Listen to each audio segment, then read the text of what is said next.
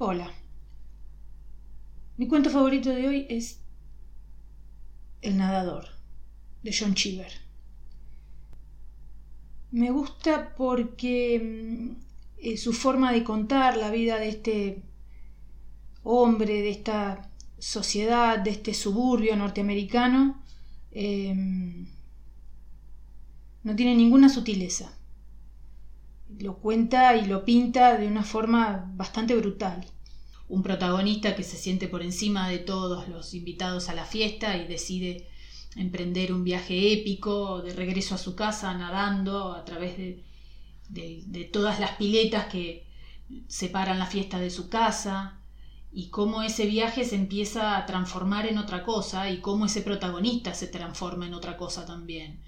Eh, todo el tiempo acompañado de alcohol, todo el tiempo eh, remarcando que tal vez ha sido domesticado, que está como adormecido, que está confundido. Es muy interesante. Espero que les guste. Disfruten. Era uno de esos domingos de mediados del verano, cuando todos se sientan y comentan, anoche bebí demasiado. Quizá uno oyó la frase murmurada por los feligreses que salen de la iglesia, o la escuchó de los labios del propio sacerdote, que se debate con su casula en el bestiarium, o en las pistas de golf y de tenis, o en la reserva natural donde el jefe del grupo Audubon sufre el terrible malestar del día siguiente. Bebí demasiado, dijo don Albesterhazy. Todos bebimos demasiado, dijo Lucinda Merrill. Seguramente fue el vino, dijo Helen Westerhazy. Bebí demasiado clarete. Esto sucedía al borde de la piscina de los Westerhazy. La piscina, alimentada por un pozo artesiano, que tenía elevado contenido de hierro, mostraba un matiz verde claro. El tiempo era excelente. Hacia el oeste se dibujaba un macizo de cúmulos. Desde lejos tan parecido a una ciudad visto desde la proa de un barco que se acercaba, e incluso hubiera podido asignársele nombre Lisboa, Hackensack. El sol calentaba fuerte. Neddy Merrill estaba sentado al borde del agua verdosa, una mano sumergida, la otra sosteniendo un vaso de ginebra. Era un hombre esbelto. Parecía tener la especial esbeltez de la juventud. Y si bien no era joven, ni mucho menos, esa mañana se había deslizado por la baranda y había descargado una palmada sobre el trasero de bronce de Afrodita, que estaba sobre la mesa del vestíbulo, mientras enfilaba hacia el olor del café en su comedor. Podía habérsele comparado con un día estival, y si bien no tenía raquetas de tenis ni bolso de marinero, suscitaba una definida impresión de juventud, deporte y buen tiempo. Había estado nadando y ahora respiraba estertosa profundamente, como si pudiese absorber con sus pulmones los componentes de ese momento el calor del sol, la intensidad de su propio placer. Parecía que todo confluía hacia el interior de su pecho. Su propia casa se levantaba en Bullet Park, unos trece kilómetros hacia el sur, donde sus cuatro hermosas hijas seguramente ya habían almorzado y quizás ahora jugaban al tenis. Entonces se le ocurrió que dirigiéndose hacia el suroeste podía llegar a su casa por agua. Su vida no lo limitaba y el placer que extraía de esta observación no podía explicarse por su sugerencia de evasión. Le parecía ver, con el ojo de un cartógrafo, esa hilera de piscinas, esa corriente casi subterránea que recorría el condado. Había realizado un descubrimiento, un aporte a la geografía moderna. En homenaje a su esposa, llamaría Lucinda a este curso de agua. No le agradaban las bromas pesadas y no era tonto, pero sin duda era original y tenía una indefinida y modesta idea de sí mismo, como una figura legendaria. Era un día hermoso y se le ocurrió que nadar largo rato podía ensanchar y exaltar su belleza. Se quitó el suéter que colgaba de sus hombros y se zambulló. Sentía un inexplicable desprecio hacia los hombres que no se arrojaban a la piscina. Usó una brazada corta, respirando con cada movimiento del brazo o cada cuatro brazadas y contando en un rincón muy lejano de la mente el uno dos uno dos de la patada nerviosa no era una brazada útil para las distancias largas pero la domesticación de la natación había impuesto ciertas costumbres a este deporte. Y en el rincón del mundo al que él pertenecía el estilo crawl era usual. Parecía que verse abrazado y sostenido por el agua verde claro era no tanto un placer como la recuperación de una condición natural y él habría deseado nadar sin pantaloncitos pero en vista de su propio proyecto eso no era posible se alzó sobre el borde del extremo opuesto nunca usaba la escalerilla y comenzó a atravesar el jardín. Cuando lucinda preguntó a dónde iba él dijo que volvía nadando a casa. Los únicos mapas y planos eran los que podía recordar o sencillamente imaginar pero eran bastante claros. Primero estaban los graham los hammer los lear los howard y los después cruzaba la calle Dittmar y llegaba a la propiedad de los Bunker. Y después de recorrer un breve trayecto llegaba a lo de los Levy, los Welcher y la piscina pública de Lancaster. Después estaban los Halloran, los Satch, los Bis Wagner, Shirley Adams, los Martin y los Clyde. El día era hermoso, y que él viviera en un mundo tan generosamente abastecido de agua parecía un acto de clemencia, una suerte de beneficencia. Sentía exultante el corazón y atravesó corriendo el pasto. Volver a casa siguiendo un camino diferente le infundía la sensación de que era un peregrino, un explorador, un hombre que tenía un destino, y además sabía que a lo largo del camino hallaría amigos. Los amigos guarnecerían las orillas del río Lucinda. Atravesó un seto que separaba la propiedad de los Westerhazy de la que ocupaban los Graham caminó bajo unos manzanos floridos dejó tras él el cobertizo que albergaba la bomba y el filtro y salió a la piscina de los graham. Caramba neddy dijo la señora graham. Qué sorpresa maravillosa. Toda la mañana he tratado de hablar con usted por teléfono. Venga sírvase una copa comprendió entonces como les ocurre a todos los exploradores que tendría que manejar con cautela las costumbres y las tradiciones hospitalarias de los nativos si quería llegar a buen destino. No quería mentir ni mostrarse grosero con los graham y tampoco disponía de tiempo para demorarse allí. Nadó la piscina de un extremo al otro se reunió con ellos al sol y pocos minutos después lo salvó la llegada de dos automóviles colmados de amigos que venían de connecticut. Mientras todos formaban grupos bulliciosos él pudo alejarse discretamente. Descendió por la fachada de la casa de los graham pasó un seto espinoso y cruzó una parcela vacía para llegar a la propiedad de los hammer. La señora hammer apartó los ojos de sus rosas. Lo vio nadar pero no pudo identificarlo bien. Los lear lo oyeron chapotear frente a las ventanas abiertas de su sala. Los howland y los cross up no estaban en casa. Después de salir del jardín de los howland cruzó la calle Dittmar y comenzó a acercarse a la casa de los bunker aun a esa distancia podía oírse el bullicio de una fiesta. El agua refractaba el sonido de las voces y las risas y parecía suspenderlo en el aire. La piscina de los búnker estaba sobre una elevación y él ascendió unos peldaños y salió a una terraza donde bebían veinticinco o treinta hombres y mujeres. La única persona que estaba en el agua era Rusty Towers, que flotaba sobre un colchón de goma. Oh, qué bonitas y lujuriosas eran las orillas del río Lucinda. Hombres y mujeres prósperos se reunían alrededor de las aguas color zafiro, mientras los camareros de chaqueta blanca distribuían ginebra fría. En el cielo, un avión de Havilland, un aparato rojo de entrenamiento, describía sin cesar círculos en el cielo mostrando parte del regocijo de un niño que se mece. Ned sintió un afecto transitorio por la escena, una ternura dirigida hacia los que estaban allí reunidos, como si se tratara de algo que él pudiera tocar. Oyó a distancia el retumbo del trueno. Apenas Enid Bunker lo vio, comenzó a gritar. Oh, vean quién ha venido. ¡Qué sorpresa tan maravillosa! Cuando Lucinda me dijo que usted no podía venir, sentí que me moría. Se abrió paso entre la gente para llegar hasta él, y cuando terminaron de besarse lo llevó al bar. Pero avanzaron con paso lento, porque ella se detuvo a besar ocho o diez mujeres y a estrechar la mano del mismo número de hombres.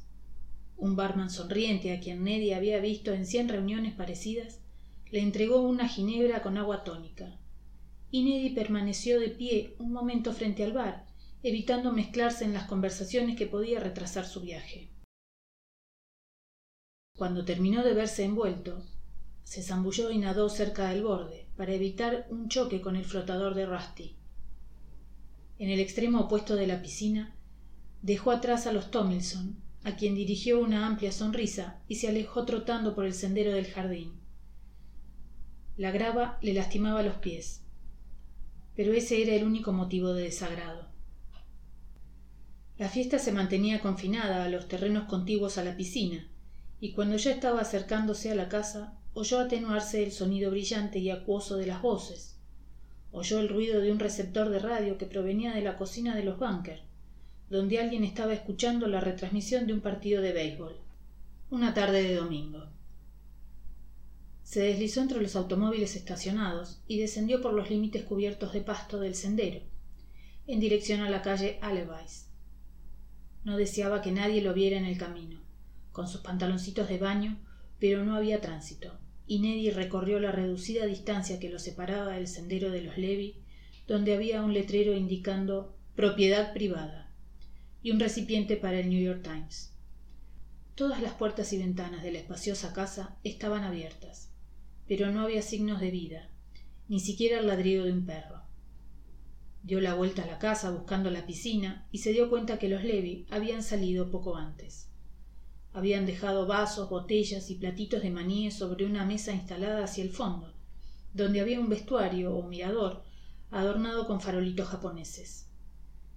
Después de atravesar a nado la piscina consiguió un vaso y se sirvió una copa. Era la cuarta o quinta copa y ya había nadado casi la mitad de la longitud del río lucinda. Se sentía cansado y limpio y en ese momento lo complacía estar solo en realidad todo lo complacía. Había tormenta. El grupo de cúmulos esa ciudad se había elevado y ensombrecido. Y mientras estaba allí sentado oyó de nuevo la percusión del trueno. El avión de entrenamiento de haviland continuaba describiendo círculos en el cielo. Ned creyó que casi podía oír la risa del piloto complacido con la tarde pero cuando se descargó otra cascada de truenos reanudó la marcha hacia su hogar. Sonó el silbato de un tren y se preguntó qué hora sería. Las cuatro las cinco pensó en la estación provinciana a esa hora. El lugar donde un camarero con el traje de etiqueta disimulado por un impermeable un enano con flores envueltas en papel de diario y una mujer que había estado llorando esperaban el tren local de pronto comenzó a oscurecer. Era el momento en que las aves de cabeza de alfiler parecen organizar su canto anunciando con un sonido agudo y reconocible la llegada de la tormenta. A su espalda se oyó el ruido leve del agua que caía de la copa de un roble como si allí hubiesen abierto un grifo. Después el ruido de fuentes se repitió en las coronas de todos los árboles altos. Por qué le agradaban las tormentas qué sentido tenía su excitación cuando la puerta se abría bruscamente y el viento de lluvia se abalanzaba impetuoso escaleras arriba por qué la sencilla tarea de cerrar las ventanas de una vieja casa parecía apropiada y urgente por qué las primeras notas cristalinas de un viento de tormenta tenían para él el sonido inequívoco de las buenas nuevas una sugerencia de alegría y de buen ánimo después hubo una explosión olor de cordita y la lluvia flageló los farolitos japoneses que la señora Levy había comprado en Kioto el año anterior. ¿O quizá era incluso un año antes? permaneció en el jardín de los Levy hasta que pasó la tormenta. La lluvia había refrescado el aire y él temblaba. La fuerza del viento había despejado de sus hojas rojas y amarillas a un arce y las había dispersado sobre el pasto y el agua. Como era mediados del verano, seguramente el árbol se agostaría, y sin embargo, Ned sintió una extraña tristeza ante ese signo otoñal. Flexionó los hombros, vació el vaso y caminó hacia la piscina de los Welcher. Para llegar necesitaba cruzar la pista de equitación de los Lindley, y lo sorprendió descubrir que el pasto estaba alto y todas las vallas aparecían desarmadas. Se preguntó si los Lindley habían vendido sus caballos, o se habían ausentado todo el verano y habían dejado en una pensión los animales. Le pareció recordar haber oído algo acerca de los Lindy y sus caballos, pero el recuerdo no era claro. Continuó caminando, descalzo sobre el pasto húmedo, hacia la casa de los Welcher, donde descubrió que la piscina estaba seca. La ausencia de este eslabón en su cadena acuática lo decepcionó de un modo absurdo. Y se sintió como un explorador que busca una fuente torrencial y encuentra un arroyo seco. Se sintió desilusionado y desconcertado. Era costumbre salir en el verano, pero nadie vaciaba nunca sus piscinas. Era evidente que los Welcher se habían marchado. Los muebles de la piscina estaban apilados, plegados y cubiertos con fundas. El vestuario estaba cerrado con llave. Todas las ventanas de la casa estaban cerradas, y cuando dio la vuelta a la vivienda en busca del sendero que conducía a la salida, vio un cartel que indicaba en venta clavado en un árbol. ¿Cuándo había oído hablar por última vez de los Welcher? Es decir, ¿cuándo había sido la última vez que él y Lucinda habían rechazado una invitación a cenar con ellos? Le parecía que hacía apenas una semana, poco más o menos. ¿La memoria le estaba fallando? ¿O la había disciplinado tanto en la representación de los hechos ingratos que había deteriorado su propio sentido de la verdad. Ahora oyó a lo lejos el ruido de un encuentro de tenis. El hecho lo reanimó, disipó sus aprensiones y pudo mirar con indiferencia el cielo nublado y el aire frío. Era el día en que Ned y Merrill atravesaban nadando el condado. El mismo día. Atacó ahora el trecho más difícil. Si ese día uno hubiera salido a pasear para gozar de la tarde dominical, quizá lo hubiera visto, casi desnudo, de pie al borde de la ruta 424, esperando la oportunidad de cruzar. Quizá uno se preguntaría si era la víctima de una broma pesada, si su automóvil había sufrido un desperfecto, o si se trataba sencillamente de un loco. De pie, descalzo, sobre los montículos al costado de la autopista, latas de cerveza, trapos viejos y cámaras reventadas, expuesto a todas las burlas, ofrecía un espectáculo lamentable. Al comenzar, sabía que este trecho era parte de su trayecto. Había estado en el mapa, pero al enfrentarse a las hileras de tránsito que serpeaban a través de la luz estival, descubrió que no estaba preparado. Provocó risas y burlas, le arrojaron un envase de cerveza, y no podía afrontar la situación con dignidad ni humor. Hubiera podido regresar, volver a casa de los Westerhazy, donde Lucinda sin duda continuaba sentada al sol. No había firmado nada, jurado ni prometido nada, ni siquiera a sí mismo. ¿Por qué, creyendo como era el caso, que todas las formas de obstinación humana eran asequibles al sentido común, no podía regresar? ¿Por qué estaba decidido a terminar su viaje aunque eso amenazara su propia vida? ¿En qué momento esa travesura, esa broma, esa suerte de pirueta había cobrado gravedad? No podía volver. Ni siquiera podía recordar claramente el agua verdosa de los Westerhazy, la sensación de inhalar los componentes del día, las voces amistosas y descansadas que afirmaban que ellos habían bebido demasiado. Después de más o menos una hora había recorrido una distancia que imposibilitaba el regreso. Un anciano que venía por la autopista a veinticinco kilómetros por hora le permitió llegar al medio de la calzada, donde había un refugio cubierto de pasto. Allí se vio expuesto a las burlas del tránsito que iba hacia el norte, pero después de diez o quince minutos pudo cruzar. Desde allí tenía un breve trecho hasta el centro de recreación, que estaba a la salida del pueblo de Lancaster donde había unas canchas de balonmano y una piscina pública. El efecto del agua en las voces, la ilusión de brillo y la expectativa era la misma que en la piscina de los Bunker. Pero aquí los sonidos eran más estridentes, más ásperos y más agudos. Y apenas entró en el recinto atestado, tropezó con una reglamentación. Todos los bañistas deben darse una ducha antes de usar la piscina. Todos los bañistas deben usar la placa de identificación. Se dio una ducha, se lavó los pies en una solución turbia y acre y se acercó al borde del agua. Hedía a cloro y le parecía un fregadero. Un par de salvavidas apostados en un par de torrecillas tocaban silbatos policiales, aparentemente con intervalos regulares, y agredían a los bañistas por un sistema de altavoces. Neddy recordó añorante el agua color zafiro de los bunkers y pensó que podía contaminarse, perjudicar su propio bienestar y su encanto. Nadando en ese lodazal, pero recordó que era un explorador, un peregrino, y que se trataba sencillamente de un recodo de aguas estancadas del río Lucinda. Se zambulló, arrugando el rostro con desagrado, en el agua clorada y tuvo que nadar con la cabeza sobre el agua para evitar los choques.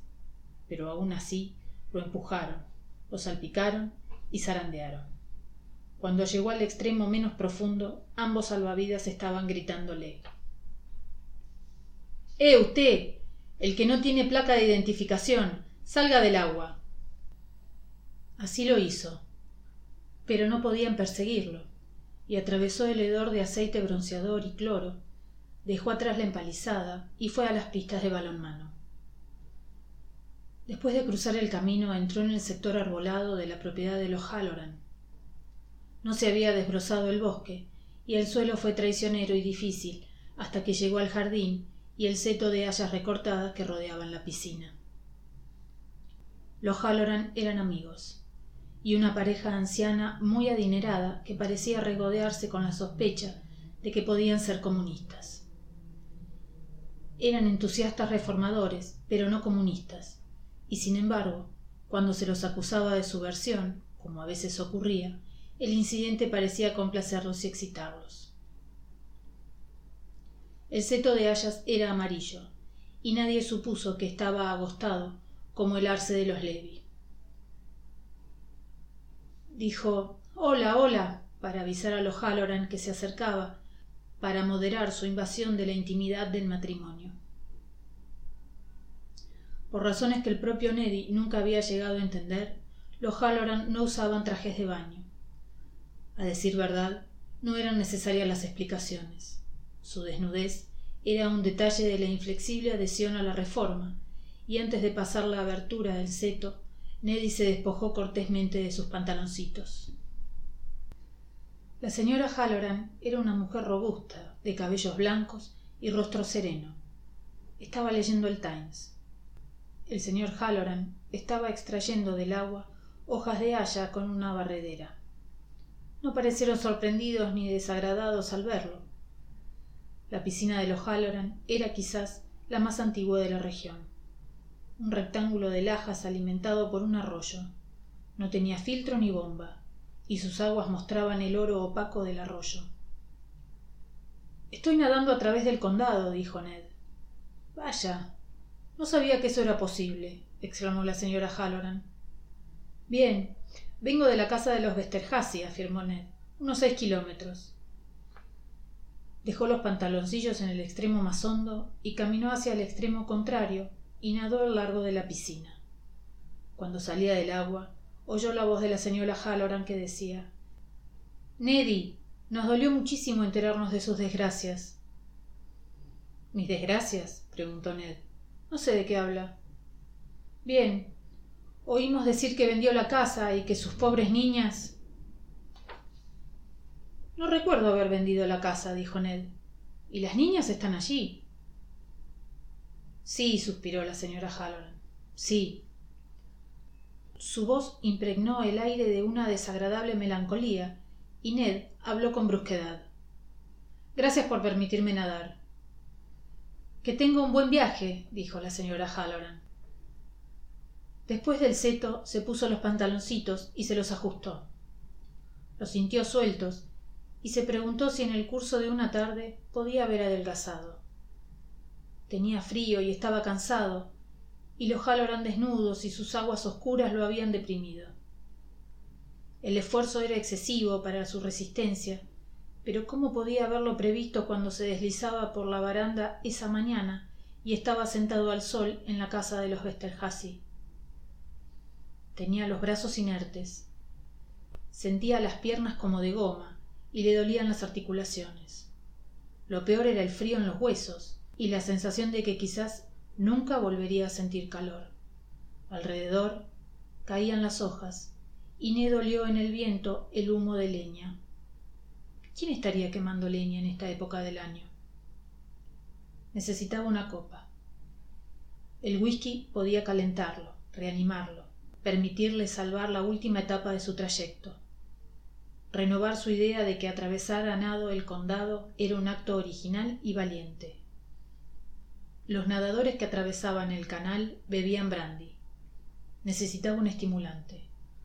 Cruzó el prado que se extendía frente a la casa de los Halloran y descendió por un estrecho sendero hasta el lugar en que habían levantado una casa para su única hija, Helen, y su marido, Eric Sachs. La piscina de los Sachs era pequeña y allí encontró a Helen y su marido. Oh, Neddy, exclamó Helen, ¿almorzaste en casa de mamá? En realidad no, dijo Ned. Pero en efecto vi a tus padres. Me pareció que la explicación bastaba. Lamento muchísimo interrumpirlos, pero tengo frío y pienso que podrían ofrecerme un trago. Me encantaría, dijo Helen, pero después de la operación de Eric no tenemos bebidas en casa. Desde hace tres años. Estaba perdiendo la memoria y quizás su talento para disimular los hechos dolorosos lo inducía a olvidar que había vendido la casa, que sus hijas estaban en dificultades y que su amigo había sufrido una enfermedad.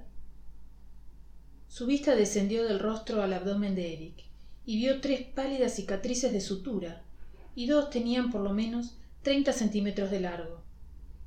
El ombligo había desaparecido, y Neddy se preguntó qué podía hacer a las tres de la madrugada la mano errabunda que ponía a prueba nuestras cualidades amatorias, con un vientre sin ombligo, desprovisto de nexo con el nacimiento. ¿Qué podía hacer con esa brecha en la sucesión? Estoy segura de que podrás beber algo en casa de los Bis Wagner, dijo Helen. Celebran una reunión enorme. Puedes oírlos desde aquí. Escucha. Ella alzó la cabeza y desde el otro lado del camino, atravesando los prados, los jardines, los bosques, los campos, él volvió a oír el sonido luminoso de las voces reflejadas en el agua. Me mojaré, dijo Ned, dominado siempre por la idea de que no tenía modo de elegir su medio de viaje. Se zambulló en el agua fría de la piscina de los Sach y jadeante, casi ahogándose, recorrió la piscina de un extremo a otro. Lucinda y yo deseamos muchísimo verlos, dijo por encima del hombro la cara vuelta hacia la propiedad de los Wagner. Lamentamos que haya pasado tanto tiempo y lo llamaremos muy pronto. Cruzó algunos campos en dirección a lo de los Wagner y los sonidos de la fiesta. Se sentirán honrados de ofrecerle una copa, de buena gana le darían de beber. Los Wagner invitaban a cenar a Ned y a Lucinda cuatro veces al año, con seis semanas de anticipación. Siempre se veían desairados y, sin embargo, continuaban enviando las invitaciones, renuentes a aceptar las realidades rígidas y antidemocráticas de su propia sociedad. Eran la clase de gente que discutía el precio de las cosas en los cócteles, intercambiaba datos acerca de los precios durante la cena, y después de cenar contaba chistes verdes a un público de ambos sexos. No pertenecían al grupo de Neddy. Ni siquiera estaban incluidos en la lista que Lucinda utilizaba para enviar tarjetas de Navidad. Se acercó a la piscina con sentimientos de indiferencia, compasión y cierta incomodidad, pues parecía que estaba oscureciendo y eran los días más largos del año. Cuando llegó, encontró una fiesta ruidosa y con mucha gente. Gravis Wagner Era el tipo de anfitriona que invitaba al dueño de la óptica, al veterinario, al negociante de bienes raíces y al dentista. Nadie estaba nadando, y la luz del crepúsculo, reflejada en el agua de la piscina, tenía un destello invernal. Habían montado un bar, y Ned caminó en esa dirección. Cuando Grace Wagner lo vio, se acercó a él, no afectuosamente, como él tenía derecho a esperar, sino en actitud belicosa. Caramba.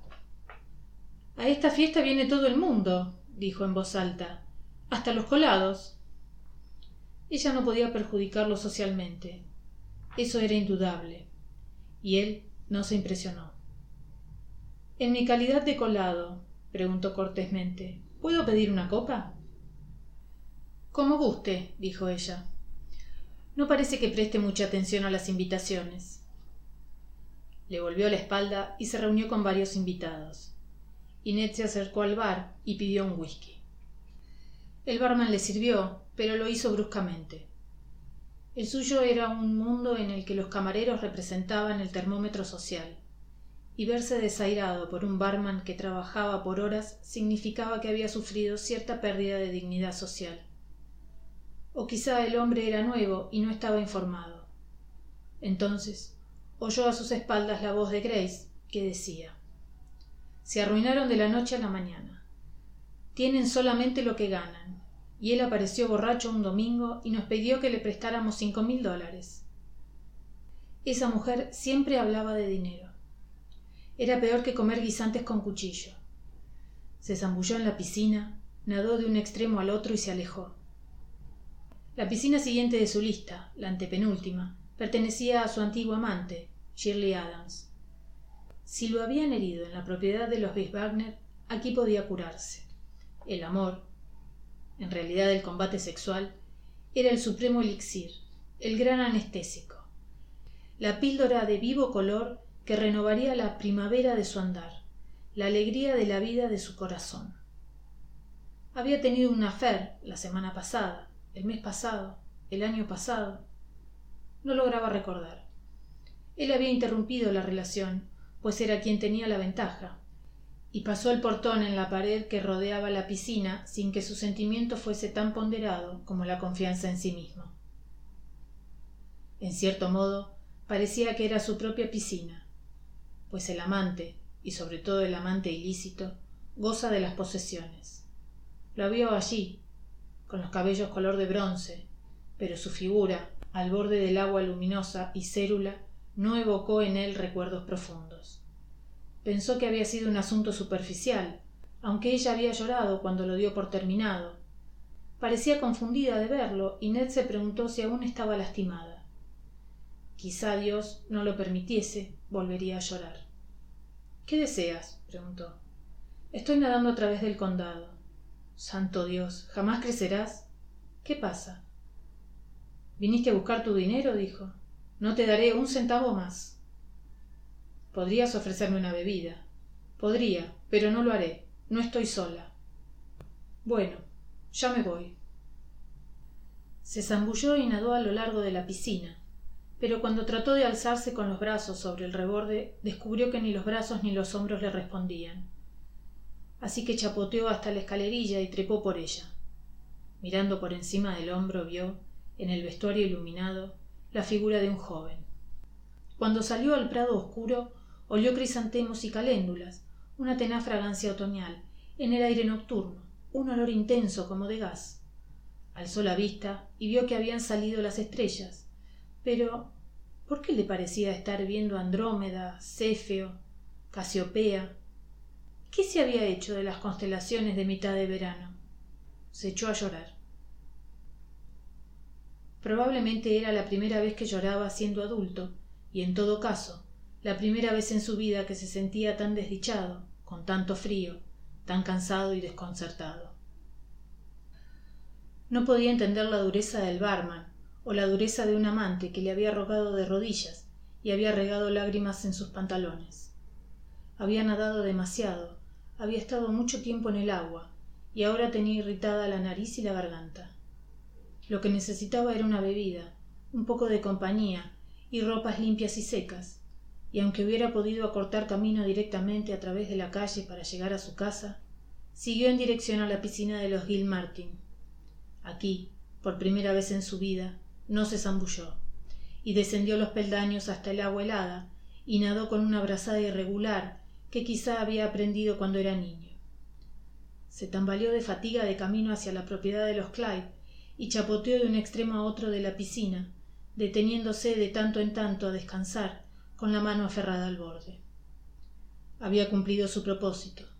Había recorrido a nado el condado, pero estaba tan aturdido por el agotamiento que no veía claro su propio triunfo.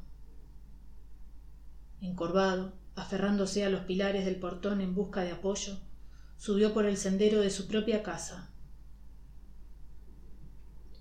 El lugar estaba a oscuras. Era tan tarde que todos se habían acostado lucinda se había quedado a cenar en casa de los Westerhazy. Las niñas habían ido a buscarla o estaban en otro lugar o habían convenido como solían hacerle el domingo rechazar todas las invitaciones y quedarse en casa probó las puertas del garage para ver qué automóviles había allí pero las puertas estaban cerradas con llave y de los picaportes se desprendió óxido que le manchó las manos. Se acercó a la casa y vio que la fuerza de la tormenta había desprendido uno de los caños de desagüe. Colgaba sobre la puerta principal como la costilla de un paraguas pero eso podía arreglarse por la mañana.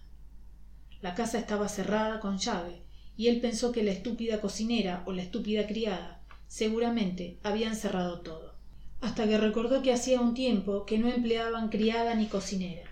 Gritó golpeó la puerta trató de forzarla con el hombro y después mirando por las ventanas vio que el lugar estaba vacío